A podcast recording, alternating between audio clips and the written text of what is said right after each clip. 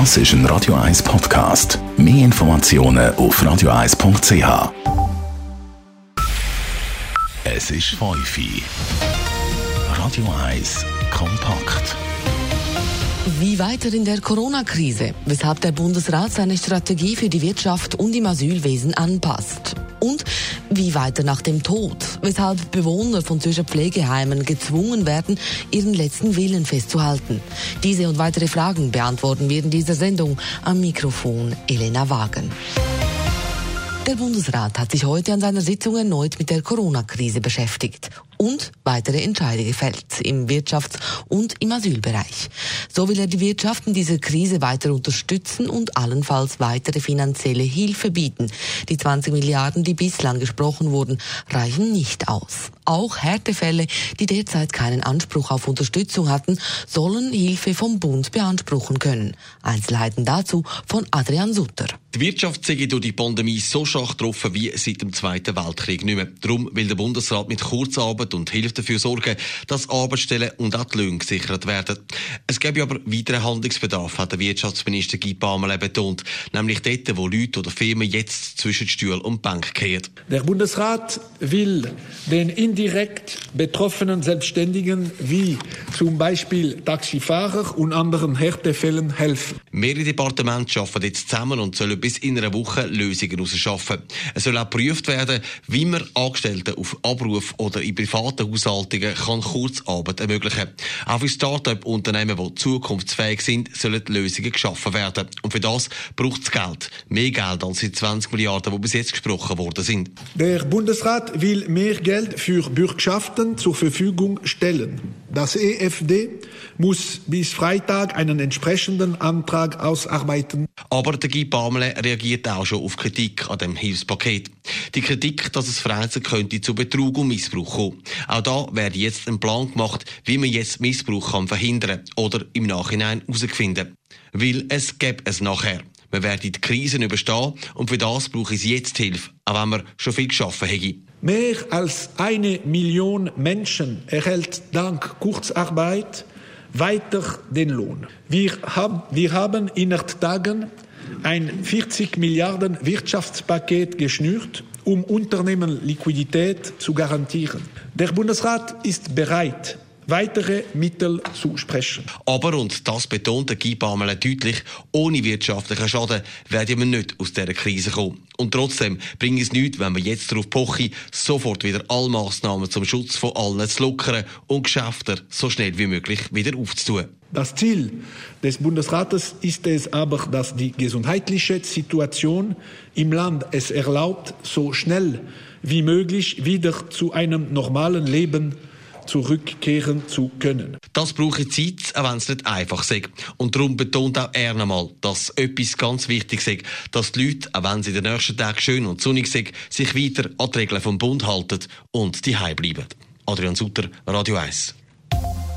Weiter hat der Bundesrat auch Maßnahmen beschlossen, um die Asylverfahren und das ganze Asylwesen aufrecht zu erhalten. Dabei geht es um Maßnahmen zur Umsetzung der Gesundheitsregeln des Bundes, aber auch um Platzprobleme in den Asylunterkünften. Jan von Tobel. Im Asylwesen gilt es gleich wie überall im Land. Es muss versucht werden, Personen vor einer Infizierung zu schützen. Gleichzeitig muss die Schweiz aber auch den völkerrechtlichen Verpflichtungen nachkommen und es müssen auch Personen abgewiesen werden, die keinen Anspruch auf Schutz haben, hat die Justizministerin Karin Keller-Sutter betont. Darum sei das Asylverfahren auszusetzen auch in dieser außerordentlichen Lage keine Lösung. Eine Sistierung würde innerhalb kürzester Frist zu erheblichen Unterbringungs- Kapazitäts- und Vollzugsproblemen führen. Das würde das erste Ziel, den Gesundheitsschutz, gefährden, weil dann die vom BAG empfohlenen Hygiene- und Verhaltensmaßnahmen zur Bewältigung der Corona-Krise nicht mehr umgesetzt werden könnten. Im Moment hätte es wenig Asylanträge und wir haben Sofortmaßnahmen getroffen. So gelten für Asylsuchende erschwerte Einreisebedingungen und Anträge an die Schweiz müssen im Ausland gestellt werden. Das ist dank dem Schengen-Abkommen möglich. Wir haben im Moment vor allem ein Problem und das ist der Platz. Weil um den Sicherheitsabstand, also Social Distancing zu gewährleisten, brauchen wir einfach mehr Platz, auch im Asylbereich.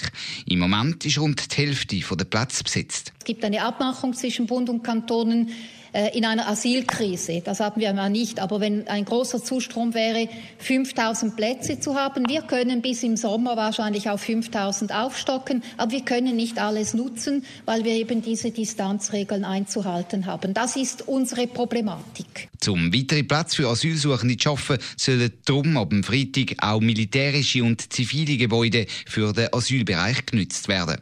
Jan von Dobbel, Radio 1.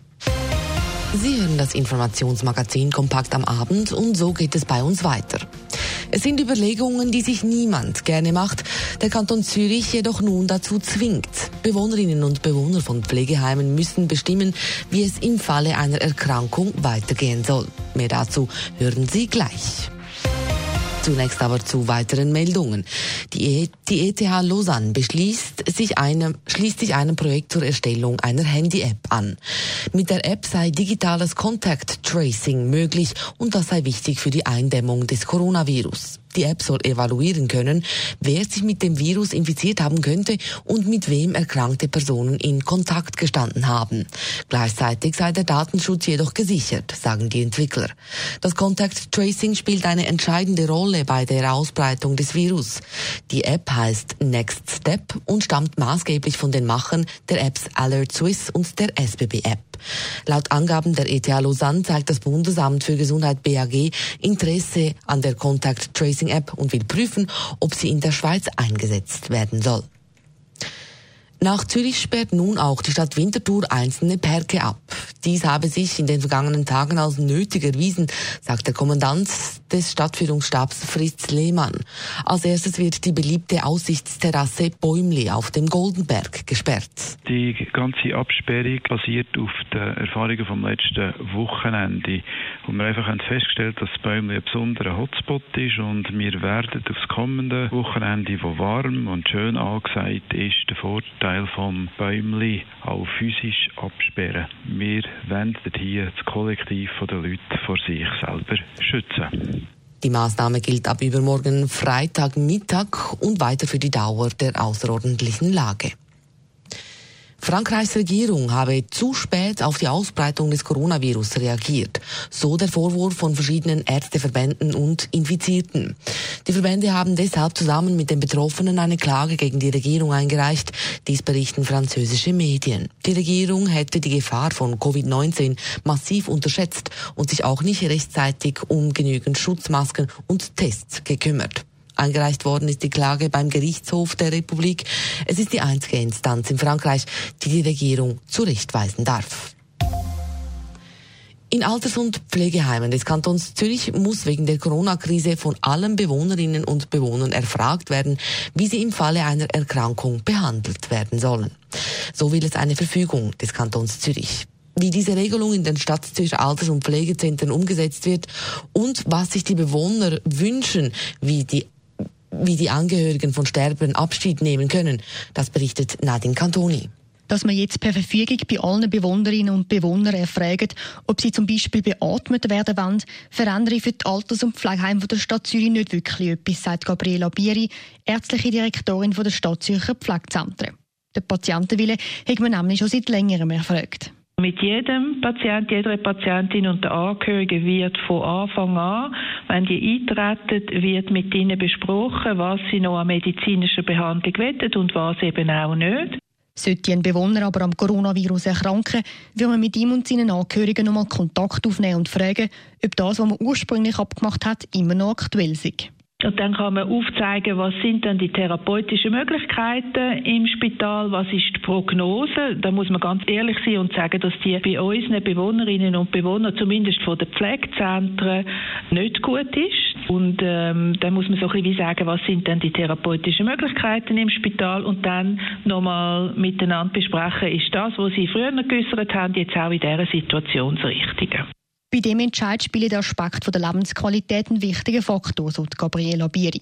Die Erfahrung zeigt, dass die älteren Leute lieber dort bleiben, wo sie in den letzten Jahren daheim sind und sich für eine palliative Betreuung im Pflegeheim entscheiden und nicht dafür, ins Spital verleiht zu werden. Das ist jetzt auch in der aktuellen Situation so. Bis jetzt haben sich noch keine Corona-Patienten vom Stadtzürcher Pflegezentrum in ein Spital einweisen lassen. Wenn die Patienten dann im Sterben liegen, können die Angehörigen trotz Besuchsverbot Abschied nehmen. Man muss einfach die entsprechenden Hygienemaßnahmen umsetzen, wo man sowieso umsetzt im Kontakt mit jemandem, der positiv ist. Also das gibt einen Schutzmantel, das gibt eine Maske, das gibt Handschuhe und das gibt eine Brille. Und so können die ähm, Betroffenen dann ähm, besucht werden oder auch, wenn das, wenn das gewünscht ist, begleitet werden. In der Sterbebegleitung sind sie daheim bis vor der Corona-Krise von Freiwilligen unterstützt worden. Weil das aber meistens Senioren waren, falle die Hilfe jetzt weg. Im Moment werden die Sterbenden drum vom Pflegepersonal selber begleitet. Nadine Cantoni, Radio 1.